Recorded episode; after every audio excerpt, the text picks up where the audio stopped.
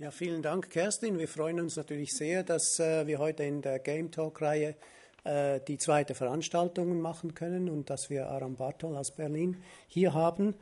Äh, das Thema heute ist Where Art Meets Games, äh, wo die Kunst äh, Spiele trifft äh, oder auf Spiele trifft vielleicht. Also es geht um die Schnittstelle, wo sich eben die beiden treffen. Das wird normalerweise mit den Begriffen Game Art oder auch Art Games zu fassen versucht. Art Games wären äh, in diesem Sinne künstlerische Spiele, die so strukturiert sind, dass sie beim Publikum eine bestimmte beabsichtigte Reaktion hervorrufen, eine mediale Reaktion, eine gesellschaftliche oder eine politische Message vermitteln.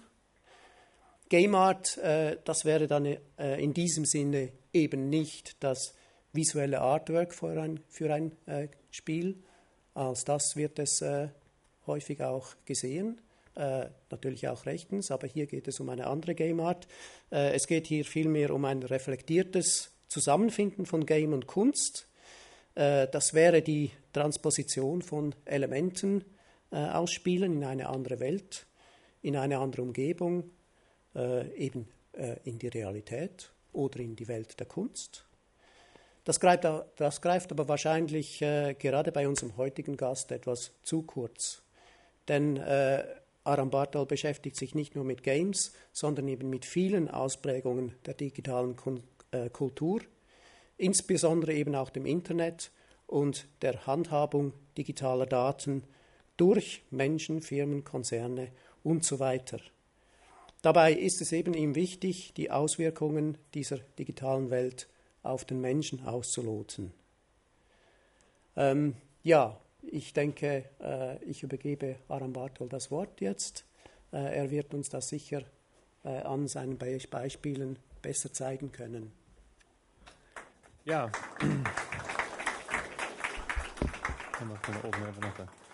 Ja, vielen Dank für die, äh, aus, äh, für die, für die äh, umfangreichen einleitenden Worte. Vielen Dank auch für die Einladung zu der Reihe. Mein Name ist jetzt ja schon öfter gefallen, er steht da auch immer noch dran. Ähm, genau, es geht, es geht auch, also es, die Reihe heißt Game Talks und ich habe so einen Schwerpunkt auf die Arbeiten, die, wo, es um Games geht, gelegt bei, der Präsentation heute Abend, aber ich zeige darüber hinaus auch noch andere Arbeiten, die sozusagen, ja, das, das Ganze noch so ein bisschen in eine, in eine weitere andere Richtung erweitern oder größerem Spektrum zeigen, was ich mache. Ähm, ich habe äh, an der UDK Architektur studiert in den 90er Jahren und wir haben ziemlich viel, also nur so als Einleitung, wir haben ziemlich viel ähm, Sachen gemacht, die nicht mit Architektur zu tun hatten am Ende. Und auch äh, das Netz kam, also das Web wurde ja nun gerade da geboren in den 90ern und es war alles, es war viel spannender, ein, äh, einen Raum zu entwerfen, den in einem 3D-Shooter zu spielen, als den auf äh, Papier zu zeichnen mit einem Tintenstift. Und insofern habe ich mich immer zwischen diesen Polen bewegt, da an der Uni auch schon. Und wir haben, äh, ja, konnten relativ, relativ viel, relativ frei dort machen in der Architektur. Ähm, es gibt dann diesen Moment, und das kennen wahrscheinlich viele auch im Raum hier, also ich habe gerade diesem, mit diesem physischen Bauen und ja, wir sind ja auch wieder hier in einem nagelneuen Gebäude, ähm, immer sozusagen gleichzeitig sich mit dem Digitalen beschäftigt, habe mich dann es gibt diese Momente, wo zum Beispiel äh, CDs kaputt gehen oder ein Laptop geklaut wird oder Daten plötzlich weg sind und diese ganzen Projekte, die wir gemacht haben in der Zeit, wo ich plötzlich merke, oh, wo ist das jetzt alles? Das Digitale ist ja irgendwie so wunderbar, so universell, ich kann äh, wahnsinnig viele äh, Dinge tun, aber ich kann es nicht anfassen. Ich, ähm, äh, was passiert denn, wenn die Festplatte kaputt ist? Und also da gab es so verschiedene Momente, die mich geprägt haben und unter anderem zu diesem Bild hier, das ist jetzt ein äh, Screenshot von einem Desktop macOS 9 oder irgendwas in der Richtung. Das wissen hier ein paar Experten wahrscheinlich besser. Aber es geht um diesen Mülleimer. Welche Nummer? Also es geht um diesen Mülleimer in der Ecke, äh, die Trashbin und das, das, sind so diese so die kleinen Geschichten. Ich saß in einem Atelier, wo ich neu war und mein Nachbar, wir haben uns äh, saßen nebeneinander und wir hatten so einen Mülleimer geteilt in der Mitte und ähm, er hat mich dann fragte mich dann, ob er den Mülleimer lernen darf. Und das ist dann so, äh, ja, äh, wieso fragst du mich das? Bin ich jetzt in einem Computerdialog. Also diese, diese Momente im Alltag, wo man, wenn man eben viel Zeit am Rechner ver verbracht hat, man dann sozusagen die Taste zurückdrücken will, wenn man mit der U-Bahn zu weit gefahren ist oder bestimmte sozusagen Dinge passieren. Und ähm, ja, sozusagen diese, diese verschiedenen Welten oder wie die Welten ineinander greifen, in denen wir heute leben, sozusagen haben mich, ja, diese, diese Interaktion, da hat mich schon mal interessiert. Es gibt so eine T-Shirt-Reihe von einem guten Freund, I'm currently away from my computer. Das ist auch schon wieder äh, fünf oder sechs Jahre alt, das T-Shirt. Ja, weil wir waren gerade essen. Der Jonah Brooker Cohen aus, aus New York und hier Don't tag me in this photo. Auch eine, eine ja, das ist ja heute so, wenn äh, Fotos auf Partys etc. Also und dann wird, man wird in Fotos getaggt, das heißt, der Name wird sozusagen mit eingegeben im Netz und äh, andere können dann wieder finden. Das war vor ein paar Jahren ja noch sozusagen, oh mein Gott, das geht jetzt. Heute werden wir getaggt, weil wir vielleicht auf dieser Veranstaltung sind, also an einem, an einem bestimmten Ort sind. Und das wird ja immer noch so weitergehen. Also diese Frage, wie sich, ja, wie sich das so, was kommt zurück oder wie verhält sich dieses ganze Digitale auf, unser, auf unserem wirklichen Lebensalltag? Im Rahmen von Architektur, das fand ich immer ein spannendes Bild oder symbolisch einfach. Ist auch schon etwas älter, das sieht man an der Handywerbung, die auf diesem Gebäude in Berlin gespannt ist, glaube ich, das Opernpalais oder so, wo dann im Prinzip die Technik über dem Gebäude so übergestülpt ist, wie als wenn es auch wichtiger wird auf eine Art und Weise. Ist auch so äh, symbolisch da, ähm, ja, wie das Stadt und, und unser Leben und, und, das Haus sozusagen beeinflusst, beziehungsweise das ist auch ein schönes Foto. Ähm, am Potsdamer Platz und das sieht auch tatsächlich immer noch genauso aus. Auf der rechten Seite ist nur ein Gerüst, was bespannt ist mit bedruckten Planen und es ist gar kein Gebäude dahinter. Das Ganze ist eigentlich nur äh, hergestellt, damit man da drauf natürlich Werbung zeigen kann, hier wie rechts auf der Seite oder vorne. Und ähm, das sind immer diese Momente, wo ich dann da stehe und denke so, ah, ach so, ist ja gar kein Haus. Nee, ist nicht echt, ist echt ähm, und mich dann eher an ein Computerspiel erinnert, wie sozusagen Texturen und auch Körper sich in solchen äh, 3D-Welten verhalten, als an äh, ja, Stadt und äh, reale Welt. Ich zeige jetzt einfach mal, genau, das ist so mein Opener. Haben wir auch schon in der, in der, Einleitung gehört. Also ich gehe jetzt mal durch ein paar Arbeiten durch und dann ähm, kommen wir zu den verschiedenen Themen. Map ist eben diese Arbeit, da geht es um, den, um, den, äh, um Google Maps, der, ja, der Suchservice und Google ist ja wird auf, auf dieser Location-Based-Ebene, äh, also wo sozusagen in, Informationen nochmal lokal äh, gemappt werden auf Karten, das wird nochmal sehr viel wichtiger werden in Zukunft und dort haben sie ja auch schon sozusagen sehr viel Information gesammelt ähm, und auch besitzen, besetzen dieses, dieses Tor sozusagen zu der, zu der äh, lokalisierten Information schon recht stark mit ihren ganzen Apps. Ähm, das Interessante ist hier an, diesen, an, diesem, an, an diesem Service und an diesen Interface-Objekten eigentlich, die Sprechblase wirft da so einen Schatten und dieser Mapmarker, ja, die Stadt Stettin, da habe ich die Arbeit mal gezeigt vor ein paar Jahren. Wenn man dann reinzoomt, dann ähm, je weiter man reinzoomt, umso mehr wird dieses Objekt, und eigentlich ist es nur dieses Icon auf dem Bildschirm und auch auf einem separaten Layer, bekommt aber irgendwie, hat, hat was mit der Stadt zu tun. Und ich habe das dann ähm, in verschiedenster Art und Weise seit 2006, also auf, an, an, ja, zu verschiedenen Ausstellungen und Festivals als Objekt in der Stadt gezeigt, als ja, aus Holz, aus Stoff, zuletzt aus äh, Metall. Das war in Taiwan und wirft dann eben auch genauso einen Schatten wie äh, im Satellitenbild, wo dann diese Frage auftaucht, ja, wie weit gehört das schon zur Stadt dazu, beziehungsweise wie weit ist unser unsere Wahrnehmung von Stadt oder von öffentlichem Raum durch diese Services geprägt. Es gibt diese schöne Geschichte von, ähm, ich hatte mal UPS oder ich weiß nicht, German Parcel Service am Telefon. Ja, die Adresse gibt es nicht. Ich so, ja, aber ich bin doch hier, kommen Sie auch vorbei. Ja, haben wir nicht gefunden bei Google Maps. Die gibt es nicht, die Adresse. Also, ja, sozusagen, wo, wo findet was statt? Wie, wo ist die Wahrheit auch so ein bisschen? Ähm, das war in Paris, äh, nee, Quatsch, in Frankreich, in Arles, äh, zum Fotografiefestival letzten Jahres. Genau. Und dann anhand dessen sozusagen an so einer Arbeit, äh, das ist schon ein ganz guter Einstieg, wie ich gerne sozusagen mit Objekten, Situationen oder auch bestimmten Rollen aus dem Digitalen, die sozusagen in, äh, gerne übernehme und, und an, am öffentlichen Raum teste, beziehungsweise dadurch Fragen stelle, was, ja, wie wir heute leben. WoW bezieht sich auf World of Warcraft, was auch ein sehr massives ähm, Multiplayer, massively Multiplayer Online Role-Playing Game war, auch immer noch ist, aber vor zehn Jahren ziemlich groß war. Ähm, es gibt ja äh, zig verschiedene Spiele, wo sich Tausende von Menschen online sozusagen äh, ihre Zeit vertreiben, äh, miteinander auf äh, Abenteuer gehen. Und hier sehen wir auch eine Gruppe von ah, 30 Spielern, sage ich mal, die gerade diesen Drachen besiegt haben, der da im Hintergrund da niederliegt. Und die machen dann ein Erinnerungsfoto, weil das so ein wichtiger Moment ist. Wie man, genauso wie man ein Erinnerungsfoto macht, wenn man mit mit dem, mit dem Unikurs oder mit, mit einer Gruppe Skifahren war oder wo auch immer im Urlaub war, weil eben auch für diese Gruppe, ja, es ist jetzt nicht nur mal eben äh, eine Stunde gespielt, sondern die kennen sich sehr gut, die haben einen engen sozialen äh, Zusammenhang, weil sie um das Spiel und auch um diese Level zu meistern sozusagen sehr viel kommunizieren müssen, die haben unterschiedliche Aufgaben etc. Also da steckt sozusagen von für die einzelnen Personen sehr viel Realität und Alltagsleben drin, viel mehr als wenn man diese Dinge nicht kennt, ja, man sich das vorstellen könnte. Ähm, und hier, jeder einzelne Charakter ist ja im Prinzip auch immer ein Spieler, der irgendwo online sitzt, ja. Und die werden immer ausgezeichnet durch die Namen, die über den Köpfen schweben, was so ein klassisches auch wieder ja, Interface äh, für, für alle möglichen 3D-Spiele ist, also im Prinzip der Ausweis der Person, wenn man so will. Und es gibt, ähm, da habe ich vor auch schon mehreren Jahren angefangen, eine Workshop-Reihe. Das war 2007 hier in, in Gent. Hier ist der Ton ein bisschen leise, vielleicht können wir den. Wir bauen dann unsere realen Namen aus Pappe und kleben die auf so Plastikstreifen auf und, und laufen unsere Namen in der Stadt, als, als wenn man in so einem Online-Spiel wäre, sozusagen. Beziehungsweise stellen sich dann diese ganzen Fragen. Sind wir das nicht vielleicht sowieso schon, wie wir uns verhalten?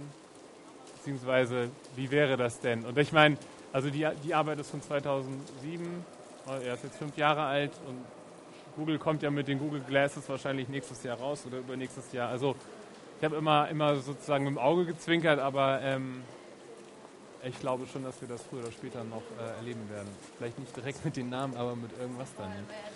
Die, die Facebook Glasses, die werden dann sehr wahrscheinlich ja, sehr wirksam. Das war in Gent in Belgien.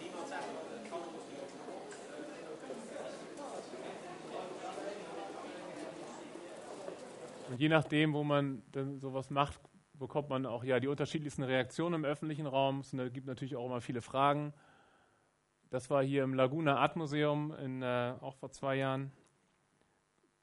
Und ähm, sieht man nochmal diesen Prozess, auch dieses am Tisch sitzen. Also das ist dann auch das, was ich eben gerne mache. Man redet über den digitalen Raum die ganze Zeit, aber wir sitzen zusammen in der Gruppe am Tisch zwei Stunden lang und bauen unseren Namen und es ja, was, also ein sozialerer Raum gibt es eigentlich gar nicht. Also in dem Moment lernen sich die Leute sofort miteinander kennen, reden miteinander. Oh, wann habe ich denn das letzte Mal mit einer Schere und Kleber gearbeitet? Weil die meisten dann auch richtige ähm, Gamer und Computerleute sind natürlich. Und ähm, ja, es entsteht dann diese, dieser äh, ja, soziale Aspekt, was mich da auch stark daran interessiert. Und auch dort sind wir wieder in, durch die Stadt gelaufen.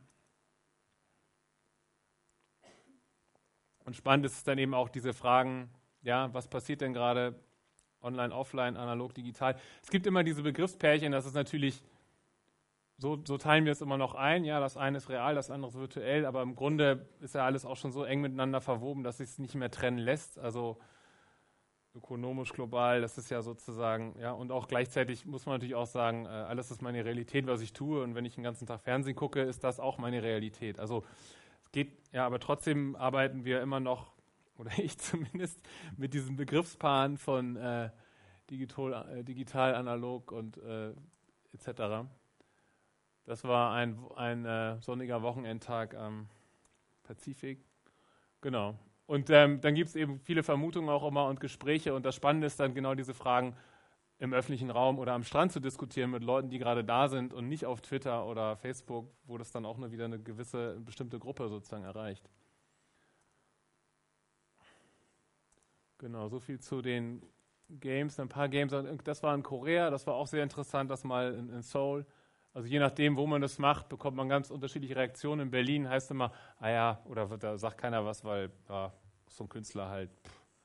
Äh, da, dort haben sie, das war ein Studentenviertel, die Namen wurden ganz laut durch die Straße gerufen. Also es war ein riesiges Hallo. Ähm, sehr unterschiedlich. In derselben Reihe auch noch 1H, One-Handed Weapons eine Arbeit, die, die auch sozusagen ja sich ziemlich direkt daran anknüpft, auch wieder World of Warcraft und diese Idee, was ist mit diesen ganzen Objekten oder aus diesen, diesen Alltagsgegenständen, und das sind die, in dem Fall jetzt so eine Waffe wie diese Ripsaw, die ja eigentlich so, ja, fantastische Ausmaße hat und auch äh, absurd ähm, groß ist, habe ich aus ähm, äh, Papier nachgebaut. Es gibt sehr viel so Papercraft, äh, eine große Papercraft-Szene, wo sie aus ähm, Prinzip 3D-Objekte aus Spielen, aus den verschiedensten ähm, Welten, Prinzip papiergerecht ausdrucken und dann äh, zusammenbauen. Oft werden das aber dann so tischgroße Miniaturen. Und ich habe das Ganze mal sozusagen in diesem ja, 1 zu 1, äh, in dieser 1 zu 1 Idee ausgedruckt. Und wie ist das denn, wenn ich sozusagen meinen, anstatt meinem Rucksack oder ich weiß nicht, meiner Tasche, mein, mein sozusagen alltägliches Objekt aus diesem Spiel äh, mit in die, in die Passage nehme hier in Köln und einfach mal, ja, also gar nicht jetzt damit sozusagen, ist nicht die Idee, das sozusagen auszu, äh, ja, mit dem Ding irgendwas auszuführen, sondern einfach dabei zu haben, weil es ja einfach sozusagen zu mir dazugehört. Ähm, das Ganze war hier in einem Rahmen von, von äh, einem Fernsehsender, der darüber was gemacht hat. Genau, und solche, solche Übertragungen, damit eben auch wieder Gespräche natürlich dazu, immer diese Frage zu stellen, was, was passiert oder wie sehr sind wir es gewohnt, auch also mit dem Google Map Marker auch diese, diese Irritation, ja, das kenne ich, äh, ach nee, es gehört aber nicht hierher, aber doch, aber nein, also wir, sind, wir haben sehr unterschiedliche Erwartungen, was ich sozusagen am, am Rechner, am Bildschirm sehe und, und, natürlich, was wir auf der Straße sehen. Ähm, es hat viele, das lässt sich auch noch zu, den, zu diesen Namen über, über dem Kopf sagen, äh, kann ich noch zurückgehen. Zu der Geschichte hier, Privatsphäre und, und äh, wie sich sozusagen im Netz das über die letzten 10, 20 Jahre entwickelt hat. Eigentlich schon vor zehn Jahren gab es keinen Grund, seinen Namen im Internet irgendwo reinzuschreiben. Heute, wenn man ja per Namen nicht mehr gefunden wird auf Facebook, dann ist man ja eigentlich schon terrorverdächtig oder ja, also der, der letzte Attentäter in den USA, der war ja auch nicht auf Facebook. Komisch. Ja. Also wenn man nicht auf Facebook ist, ja, dann ist man eigentlich schon suspekt. Und vor zehn Jahren war es eher umgekehrt. Also ich schreibe da nicht meinen Namen jetzt hier rein. Äh, da gab es immer sozusagen Avatar oder, oder Nicknames. Ähm, das hat sich sehr gewandelt. Die Leute äh, auf der Straße, natürlich kann ich jemanden nach einem Namen fragen, aber ähm, und je nachdem, wo ich bin, in den USA stellen sich Leute ja sofort mit dem Namen vor. Es ist nicht so, ja, geht schon, aber es ist jetzt nicht das Erste vielleicht, was man sozusagen von sich preisgibt. Aber mit dem rumzulaufen, wie wäre das? Und online tun wir das natürlich die ganze Zeit und wir, wir tun ja noch viel mehr. Was, ja, also Facebook etc., da ist man ja im Prinzip im Netz die ganze Zeit transparent, aber in dem Moment, wo man das mit sich herumträgt und durch die Stadt läuft, merkt man eigentlich, dass da ja auch eine, ja, so ein, so ein Gap ist, also eine, eine Aufspaltung in der Richtung. Jump and Run ist auch wieder ähm, viel im, im, Straßenkontext, bin ich hier am Anfang. Ein, eine Workshop, äh, ein Workshop, den ich in Shanghai gemacht habe mit chinesischen Studenten im Rahmen von dem E-Arts Festival und wir haben äh, auch wieder äh, Games auf die Schippe genommen, interagiert. Die haben sich hier äh, Super Mario ausgesucht.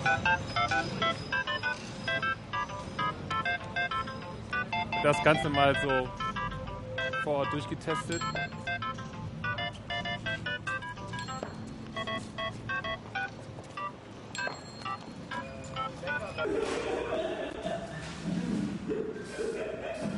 War auch sehr spannend, ähm, sowas mal ja, auf den, auf den Schildern, das war noch so, eine, so ein Chatprogramm, was man selber draufschreiben konnte.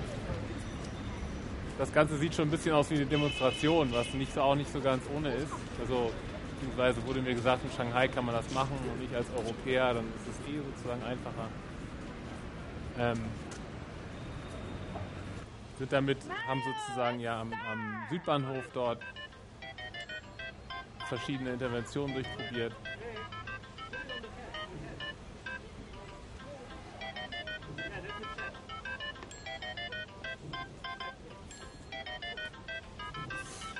Ja.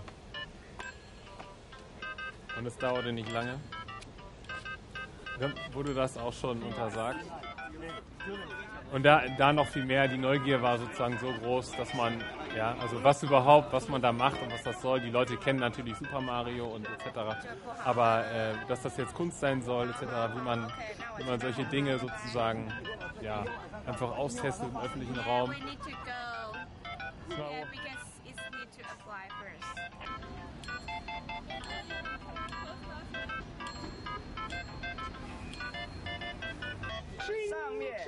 Naja, die waren auf jeden Fall. Sie sagt gerade nur, let's do it. Also lass uns trotzdem machen. Es ging, da, ging noch eine Weile weiter.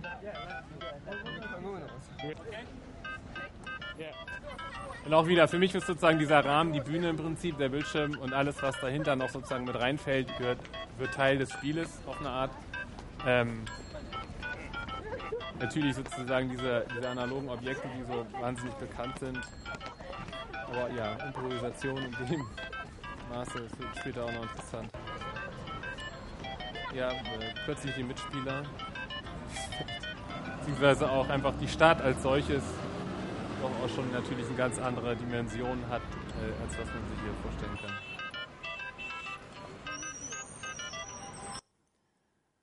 Und wir machen mal in dem Sinne weiter. Hier ist eine, eine ähnliche Arbeit, da ging es um Point-and-Click-Adventures, die habe ich auch an der Uni Köln, nee, an der, ah, an der Medienkunsthochschule in Köln gemacht. Ähm, ging es um die klassischen Point-and-Click-Adventure, wo wir auch verschiedene Dinge in der, im öffentlichen Raum getestet haben. Aber was ich jetzt eigentlich, ja, also auch wieder verschiedene aus Karton, Papier nachgebaut, noch in dem Zusammenhang zeigen wollte, ist, äh, haben das Ganze auch wieder dann abends auf Chat Roulette genommen, was ja nun der Service war, der vor anderthalb Jahren auch gerade geboomt hat, um das Ganze in diesem öffentlichen Raum des Internets zu testen, weil ja auch wieder ein ganz anderer ist und die Leute auch, ja, also ähnlich wie, also auch schon vor, vorher diese, dieses Kommentar oder ja, es gibt bestimmte Regeln, was man auf der Straße tut und ähm, die Leute ziehen sich auf der Straße nicht nackt aus, aber auf, ja, auf Chatroulette passiert das dann halt. Ist eben so ein kleines Rätsel, ja. Also an, an, der Rückwand stehen die Wörter, die er benutzen kann. Und äh, er muss den Schlüssel kriegen für die Tür.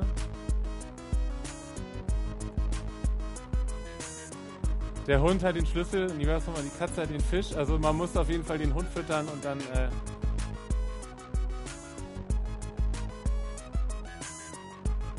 mal eine, sozusagen eine Performance für einen, ja, für einen anderen öffentlichen Raum und auch wieder Leute mit Dingen zu konfrontieren, wo sie auch erstmal, ja, was ist das jetzt sozusagen? Also.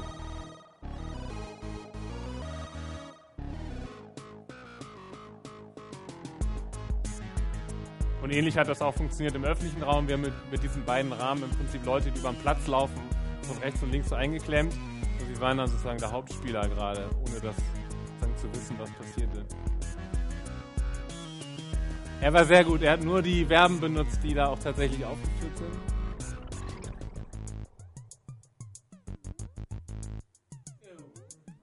Ja, das gehört dazu, ja. Und es hat jetzt auf, ich glaube, Facebook macht es doch jetzt auch wieder, ne? Mit Namen und allem. Genau. Was aus der Richtung, das geht noch eine Weile so weiter. Ich habe First-Person-Shooter ist ja auch eine, eine, Spielkategorie, mit der ich eigentlich die, die ich auch selber zuletzt viel gespielt habe. Counter-Strike ist eines der Spiele, die auch um die Jahrtausendwende sehr beliebt waren, was ja in diesem Genre bestimmte sozusagen bestimmte Dinge eingeführt hat, die es vorher nicht gab, dass Gruppen gegeneinander spielen, dass es rundenbasiert ist, dass es nicht nur sozusagen äh, blindes Rumlaufen ist. Ähm, das hier in dem Fall genau geht es, geht es um diese Waffe hier im Vordergrund und das ist bei diesen ganzen äh, First-Person-Shootern, die heißen eben so, weil man eben in der ersten Person ist, also Ego-Shooter auf Deutsch auch. Ja, im Prinzip, wenn ich das spiele, ist das so mein Arm und, und ja die Waffe, mit der ich dann ja dahinter agiere, die so in den Bildschirm reinragt. Also ich, der vor dem Bildschirm sitze und, und das bin ich und wie das sozusagen genau diese eigentlich so eine Art Brücke oder Immersion herstellen soll, die natürlich nicht in dem Sinne passiert, weil wir alle wissen, ich sitze nur an der Maus und so, aber trotzdem äh, schlägt es das vor und hat so sehr, sehr viel mit diesem, mit diesem Überbrücken und mit diesem Zwischenraum zu tun.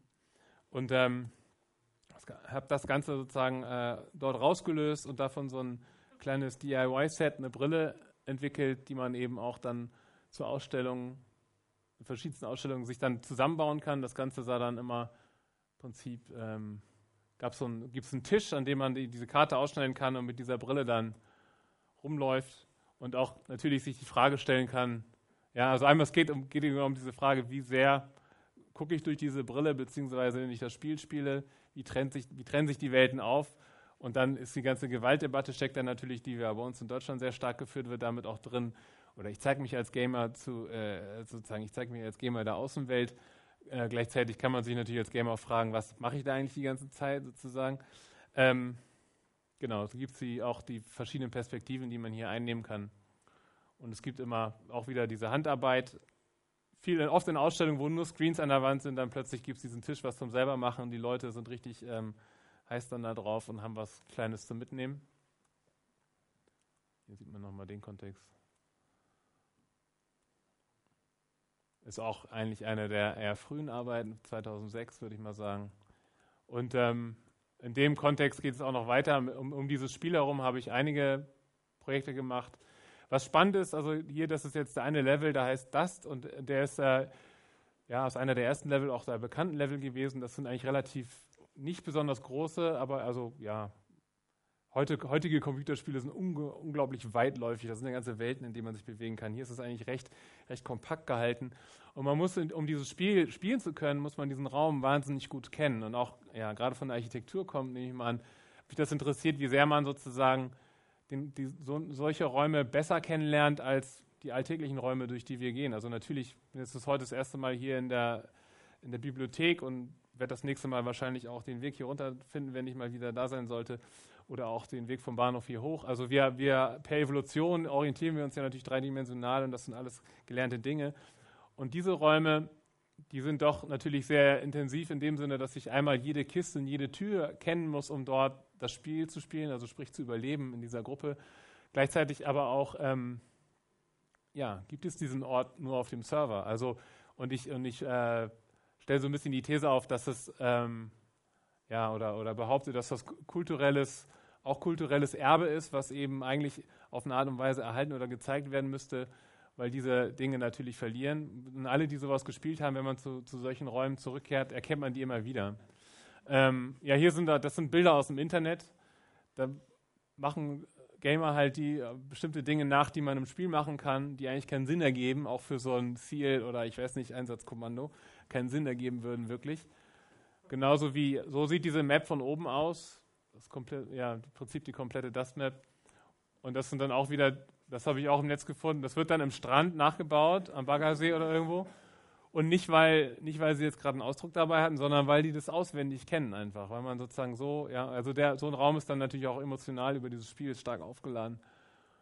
Und ähm, das ist jetzt ein Projekt, äh, ja, was ich, das ist eine Commission von Rhizome aus New York, vom äh, Medienkunstinstitut, äh, an der ich jetzt zwei Jahre oder anderthalb Jahre schon sozusagen arbeite. Und die Idee ist, dieses, diesen diesen ganzen Level als tatsächliche Skulptur eins zu eins zu bauen aus Beton, am besten in die Wüste. Also es ist ein, ein sehr großes Projekt, auch ein sehr teures Projekt, wie ich gelernt habe inzwischen. Und auch, das wird mich noch eine Weile begleiten, ähm, ist aber sozusagen ein, ein großer Traum. Und äh, diese Idee sozusagen, wie so ein, äh, vielleicht auch mal, wenn das Ding dann in 200 Jahren irgendwo im, im Dschungel äh, versunken ist und sich alle fragen, was ist das für ein komischer Tempel hier? Also im Prinzip dieses kulturelle Erbe tatsächlich dem, dem so ein Gedächtnis zu geben und ein Museum und so, ein, so eine Skulptur in einem zu sein, das wäre, ja. Im Moment bin ich dabei, erstmal kleine Ecken davon sozusagen raus zu extrahieren und äh, zu sagen, hier vorne die Treppe mit den drei Kisten unten in den drei Kisten oben, die baue ich in ähm, Slowenien nächstes Frühjahr höchstwahrscheinlich. Also da hat man sozusagen, dass man schon mal vielleicht auch verschiedene Orte an der Erde hat, wo man diese, diese ähm, Ecken hat und am besten sowas dann auch eine Pilgerstätte bekommen könnte. Ähm, und das hier ist zum Beispiel ein 3D-Ausdruck, der ist eigentlich nur so groß, also ja, 40 Zentimeter. Genau, jetzt, das war sozusagen im Prinzip ein ziemlich äh, umfangreiche Game. Ähm, wie, wie, wie, lange habe ich schon geredet? Game-Ausführung. Wir kommen auch zu ein paar anderen Arbeiten. Ähm, es geht sozusagen, ja, mit den Spielen. Ich habe selber viel Computerspiele gespielt, bin damit aufgewachsen, aber auch gerade, weil das sozusagen diese Welten sind, sich da auch diese, diese Fragen und die Gamer auch, glaube ich, zuerst diese, diesen, ja, diese äh, Überlappung der Welten auch verstanden haben, was wir an den Fotos eben auch gut gesehen haben. Äh, diese ganzen digitalen Fragen und, und, wie sich das sozusagen in unser Leben heute einflechtet, alles ähm, treiben aber natürlich auch, ja, gehen in alle möglichen anderen Richtungen. Die Google Portrait-Reihe, das sind diese QR-Codes, die handgemalt sind. Ähm, QR-Codes ist ein zweidimensioneller Barcode. Ähm, heute auch ja sehr häufig zu finden in allen möglichen, also von Deutsche Bahn-Ticket über äh, Poststempel etc. für die Logistik, aber eben auch ja, mit dem Handy sozusagen zu entschlüsseln. Und die Idee hinter diesem Google Porträt ist, ähm, dass man im Prinzip mit, mit dem Abscannen dieses, dieses handgemalten Bildes, wo ja im Prinzip dieser menschliche Faktor noch einmal dazwischen ist, ähm, und auf dem Code ist im Prinzip nur die URL für eine Suchanfrage bei Google zu einem, äh, zu einem Namen abgebildet. Und in dem Fall ist das eben für eine befreundete Künstlerin Penelope Umbrico. Das war eine Ausstellung in New York letztes Jahr gezeigt. Und wenn man das mit dem Handy abscannt, dann kommt man zu der Webseite und was ist denn sozusagen das, das zeitgenössische Porträt? Und wenn man, ja, wenn man Personen nicht kennt, dann googelt man Personen und dann hat man die ersten zehn Einträge auf der Webseite. Und das ist eigentlich das erste Mal, was wir voneinander kennenlernen heutzutage. Auf eine Art, dass das handgemalte, dieser Code bleibt immer gleich. Hier aber diese ersten zehn Einträge, die ändern sich natürlich auch, je nachdem, wie Google das ändert, wie man aber auch sozusagen selber über die Jahre ja, seine Suchanfragen beeinflusst oder nicht. Das Ganze hat natürlich für die, Künstler, für die Künstler, die sich ja auch mal selber googeln müssen, um zu gucken, was denn gerade ist, sagen nochmal einen extra ähm, Bonuswert. Und so gibt es im Prinzip eine, eine, Reihe. Das hier war ein, äh, ein Selbstporträt mit äh, Daumenabdrücken. Also ich probiere verschiedene Techniken aus. Und das Interessante ist eben natürlich auch, dass diese Technologie so implementiert ist, dass auch eben diese Unschärfe trotzdem noch eben maschinenlesbar ist. Also dass, dass äh, die Handykamera und die Software dahinter kann das trotzdem noch lesen.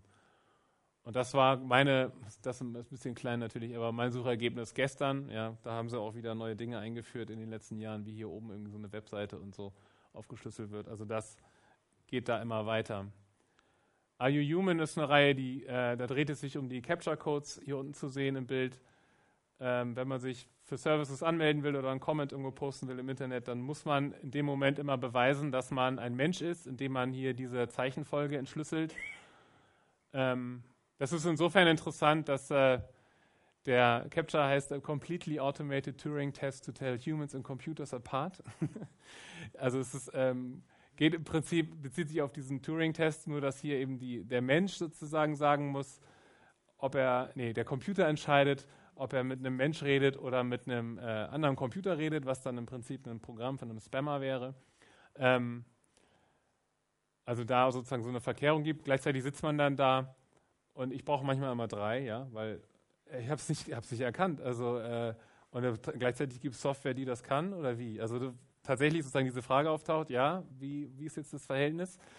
Ähm, andererseits dann äh, ist interessant, dass alle diese kleinen Bildchen, die uns ja immer eher so nerven dann, ähm, das sind alles Unikate, das taucht nie wieder so auf. Ja? Die sind eigentlich, also, und im Netz ist ja eigentlich alles kopierbar. Also hat, entspricht überhaupt nicht den klassischen Prinzipien, wie es dort funktioniert. Insofern haben sie wieder was mit dem Unikat der Kunst zu tun. Also ich habe da mal 100 Stück rausgesaved, äh, 2007, die von Yahoo hier. Fand ich auch besonders hübsch, weil die noch diese Elemente, diese eingestreuten Elemente haben. Das haben die heute nicht mehr. Habe da als erstes mal äh, Businesskarten von ähm, entworfen und die sagen, in, in Human, Human Interaction äh, eingeführt, also auch mit dieser Frage, ja, ist meine Karte, kannst du das lesen? Ähm, die dann aber auch aufgeblasen in, in groß und im, im, Kontext von, von Stadt und Graffiti angebracht, was ja auch, ja, weil sie einmal natürlich optisch sehr ähnlich aussehen und gleichzeitig äh, Graffiti auch so Territorien markiert, nur bestimmte Leute das lesen können. Also da auch so eine, eine, eine Überbrückung gibt oder Überschneidung. Und man muss hier, das war in Wien, äh, muss man schon eine Weile gucken, bis man, den, bis man den Code findet. Der ist hier an der Seite unten, weil es doch äh, wie ein Tag aussieht im Prinzip.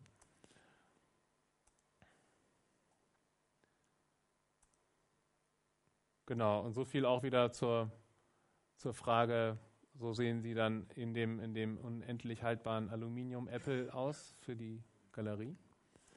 Die Frage, wie sich das äh, genau dieses Mensch-Maschinen-Verhältnis und wie wir heute im, im, Digitalen sozusagen dastehen, sehr gut äh, ja, sich aufzeigen lässt. Okay, Dead Drops ist eine Arbeit, die ich ähm, 2009, äh, 2010 in New York während einer Residency angefangen habe bei iBeam, was auch ein Medienkonstinstitut äh, Hi, my name is Aram Bartol and today I want to show you how to make your own Dead Drop. Dead Drop is an offline anonymous peer-to-peer file sharing network and you can be part of it.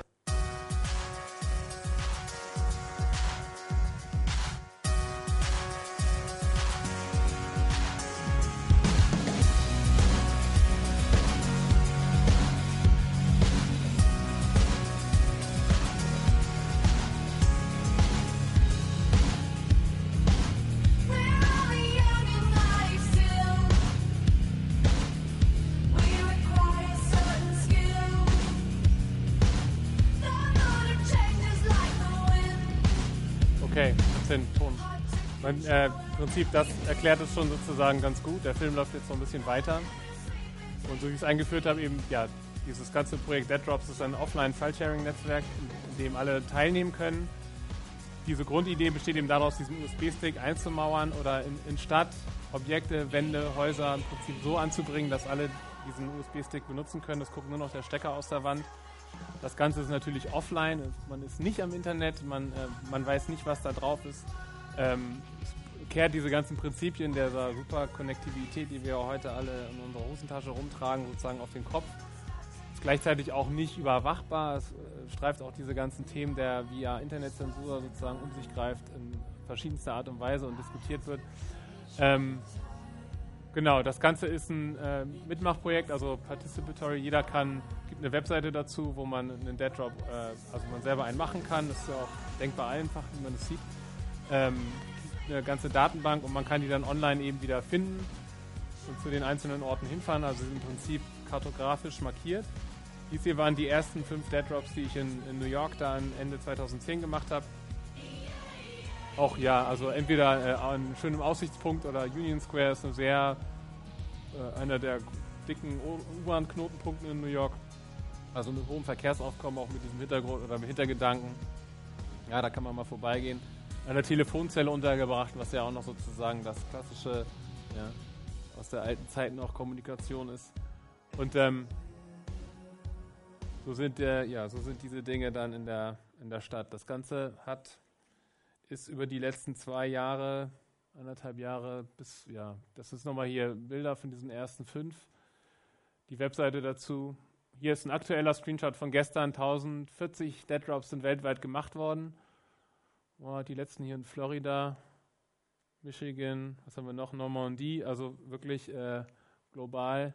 Ich habe da mal Stuttgart rausgesucht, da gibt es auch tatsächlich doch einige über die letzten Jahre die gibt es natürlich alle nicht mehr, weil sie immer sozusagen natürlich auch der Zeit, dem, dem Zahn der Zeit äh, ähm, zum Opfer fallen. Das Interessante ist aber, dass sie eigentlich länger, also wenn, wenn sie nicht irgendwie beschädigt oder rausgerissen werden, länger halten, als äh, man glaubt. Auch ich habe einen in Berlin, den gibt es schon sehr lange. Und so zoomt sich das dann raus, sozusagen über die Welt. Das Schöne ist auch an dem Projekt, dass man im Prinzip ganz, ja, es ist so sehr internettypisch, ah, alle können mitmachen weltweit, aber dann kriegt man diese lokalen Bilder von diesen verschiedensten Orten und auch immer eine, in dieser Infobox eine kleine Geschichte oder eine, eine Besonderheit zu dem Dead Drop dazu. Es hat ähm, hier mal welche eine Flaschenpost gemacht. In äh, Frankreich an den Brücken, in den Schlössern gab es viele auf Wanderwegen. Also ja, es hat dann eben diese, wieder diese, diesen lokalen Aspekt an dem Ganzen Kontext von Graffiti. Und dann ist das Projekt eben auch sehr weit aufgegabelt in, in, oder hat sich weiterentwickelt in unterschiedliche Richtungen. Leute haben Ausstell Ausstellungen gemacht. Ich glaube, das war eine der ersten Ausstellungen in Lyon, wo grafisch, also Graffiti oder auch ähm, äh, Grafikdesign ausgestellt wurde auf den Dead Drops, die Leute dann sich die Ausstellung in der Stadt angucken konnten, an diesen verschiedenen Orten. Viele Labels, äh, Musik haben, äh, Bands haben Musik auf Dead Drops veröffentlicht und damit sagen Presse auch ja, pressewirksam ihr Album released. Ja, du kannst es bei iTunes kaufen oder du kannst hier zu der, der Stelle kommen und da gibt es das Album sozusagen direkt in der, in der Wand zum Runterladen.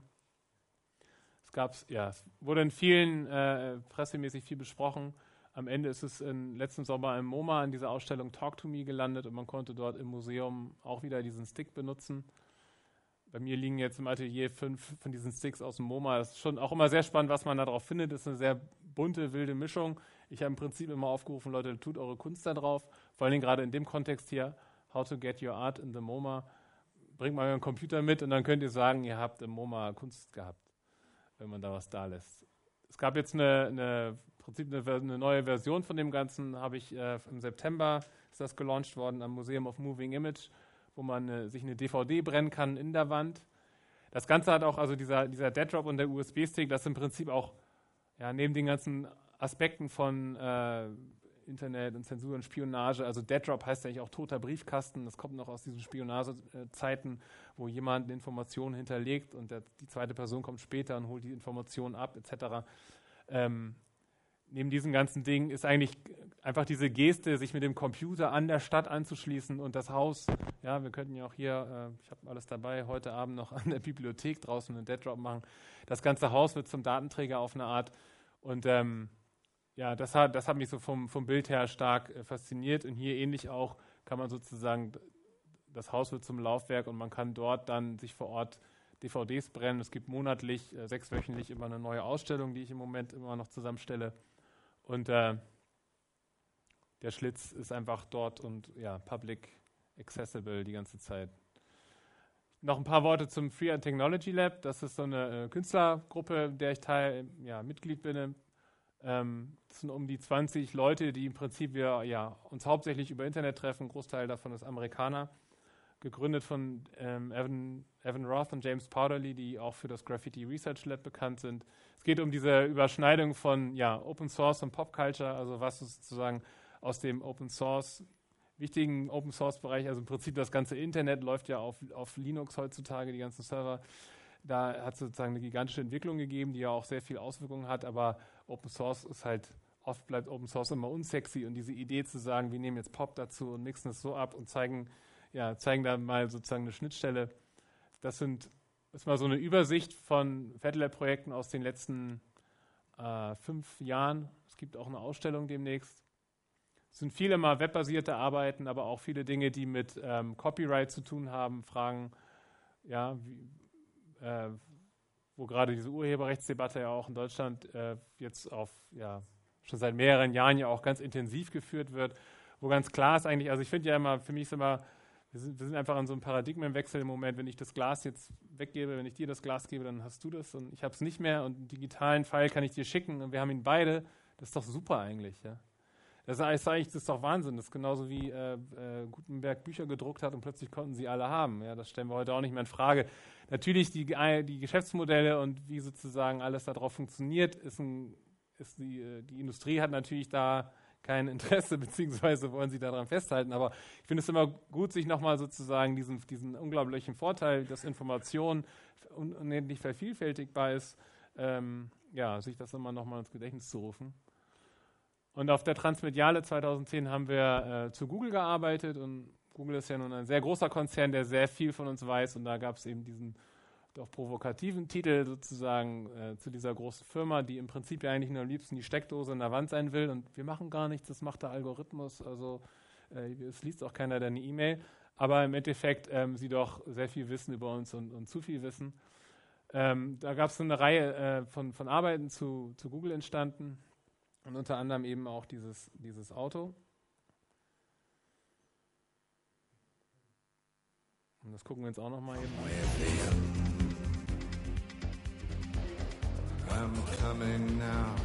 Also 2010 oder 2009, es ging dann, die Diskussion ging in Deutschland ja nochmal richtig los, dann sehr spannend auch, also Google Street View, das versteht jeder, ja, das, oh, die machen Fotos von allen Häusern und von meinem Vorgarten auch. Was ein Cookie ist in einem Browser und die Informationen gesammelt werden, das kann man ganz schwer erklären, Leuten, die da sich mit nicht auskennen. Und äh, in diesem Fall, ja, war das so, äh, in diesem Fall ist das dann wieder komplett anders. Und wir haben eben dieses Auto gebaut mit, mit dieser Kameraapparatur, die gar nichts macht, das ist alles nur Pappe und Plastik. Und haben dann mal so ein paar Szenen nachgestellt, ja, wie wäre denn, oder das, was Google so passieren könnte, alles. Jetzt kannst du den Ton nochmal.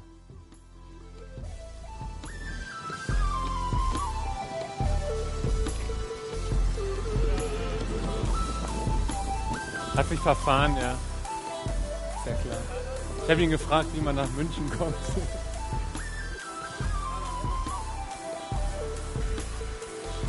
Da war gerade die Diskussion mit China ganz groß. Ja, also äh, Zensur in China, dann meinen sie, die hören auf und so.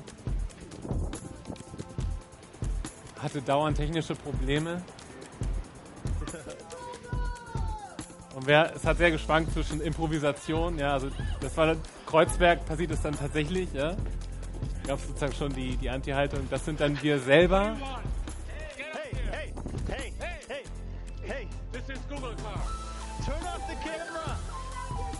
Und es ist tatsächlich so, dass ähm, keiner guckt nach oben und sieht, dass das mit Plastik ist. Alle sehen nur das Logo und keiner hupt im Verkehr. Alle stehen am Fenster und glauben es. Also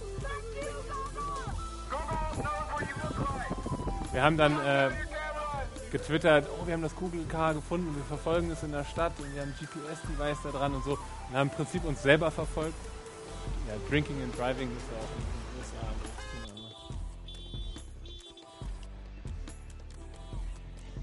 Ja, zu guter Letzt, das musste natürlich auch passieren.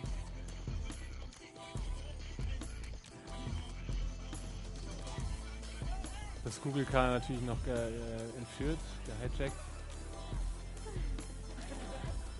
Aber der, der brave Bürger, ja, ich glaube auch, dass, also wenn er nicht Google auf dem Auto gestanden hätte, weiß ich nicht, ob er da. Ja, und haben dann noch einiges ausprobiert mit diesem Auto.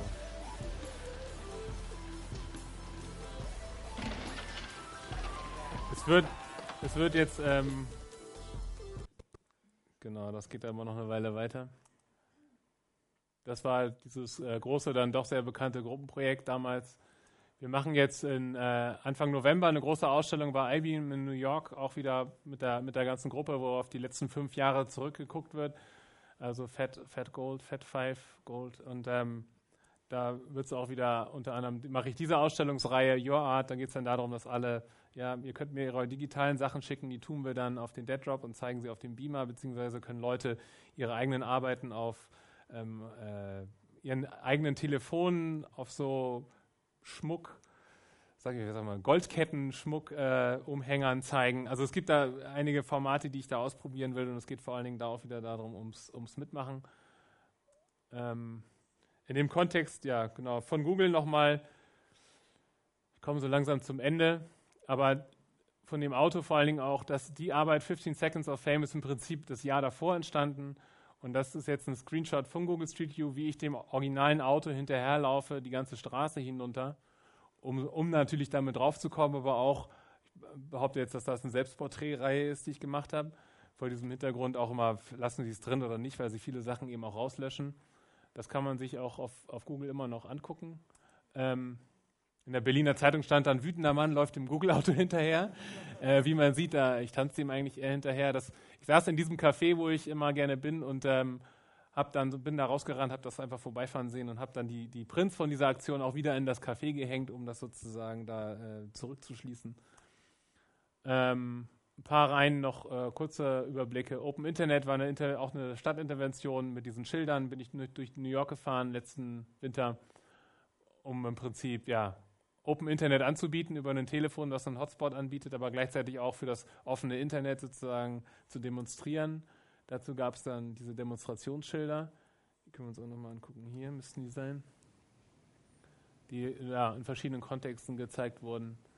Ähm, im Rahmen, also die ACTA-Diskussion hat ja Dinge hervorgebracht oder letztes Jahr, Anfang dieses Jahres eine, eine doch große Masse an Menschen mobilisiert in Europa auf an einem Tag, glaube ich, über 100.000 oder so. Das sind da, da passieren gerade sozusagen, oder auch abgesehen von den, von den arabischen Revolutionen. Ähm, das hat natürlich nicht alles nur das Internet gemacht, aber äh, es, es, ist, es ja, passiert da auch so ein sehr großer Umschwung, der sehr viel mit diesem ganzen digitalen Raum und, und äh, dadurch katalysiert wird, natürlich zu tun hat. Ähm, und auch stehen wir an diesem Punkt, wo es so wackelt zwischen ja, sie machen alles dicht. Also das letzte Apple-Patent ist ja, glaube ich, wenn ich mit meinem iPhone, haben sie angemeldet, äh, dass sie sozusagen per Funk steuern können, ob ich hier ein Foto machen kann oder nicht. Ja? Also wenn ihr dann mit eurem iPhone aufs Konzert geht und der Betreiber sagt, es dürfen keine Fotos mehr gemacht haben, dann geht dein iPhone nicht. Ja? Und das ist nicht weit weg. Also da sind so Sachen, die sind eigentlich relativ nah dran. Da kann man sich dann immer Gedanken drüber machen. Ähm, How to Vacuum Form ist eine, eine Arbeit, da geht es um, um, diese Anonymous-Maske, die ich in verschiedenen Versionen selber gebaut habe. Äh, Plastik tiefziehen ist eine sehr einfache, klassische alte Technik. Ähm, kann man gut selber bauen, habe diese Apparatur dafür gebaut und man konnte in der Ausstellung selber diese Masken herstellen in verschiedenen Versionen. Die transparente Maske stellt dann auch wieder diese Frage nach der ja, Anonymität, ja oder nein, was passiert da? Ähm, ist sie ganz schlecht oder ist sie ganz gut? Auch diese wieder in, im Stadtraum untergebracht. Und zu guter Letzt, und damit äh, habe ich jetzt echt ein äh, ziemlich breites Spektrum abgebildet, arbeite ich schon länger an einer, an einer Reihe äh, so analogen Pixel-Bildschirmen, die in verschiedensten Versionen, ja. Pixel ist ja im Prinzip so das, das kleinste Element des Digitalen oder des, des Visuellen, was wir immer jeden Tag sehen. Ähm, dann gucken wir mal hier diese, diese Geschichte. Pixel blinken natürlich auch gerne. Dieser, die, diese Pixel, die blinken irgendwie zufällig, deswegen heißt es Random Screen und ähm, oft steht die Arbeit in Ausstellungen, also ja, kenne ich, weitergehen, weil man muss dann auf die, äh, auf die Rückseite gucken, was man dann auch gleich sieht in dem Video, wie das Ganze betrieben wird. Da ist im Prinzip jeder, jeder Pixel eben äh, ein Teelicht und auf diesem Teelicht sitzt eine Bierdose, die so leicht zum Ventilator umgebaut ist, das sehen wir gleich. Und durch die aufsteigende Hitze der, der Kerze dreht sich diese Dose und gibt Licht nach vorne frei.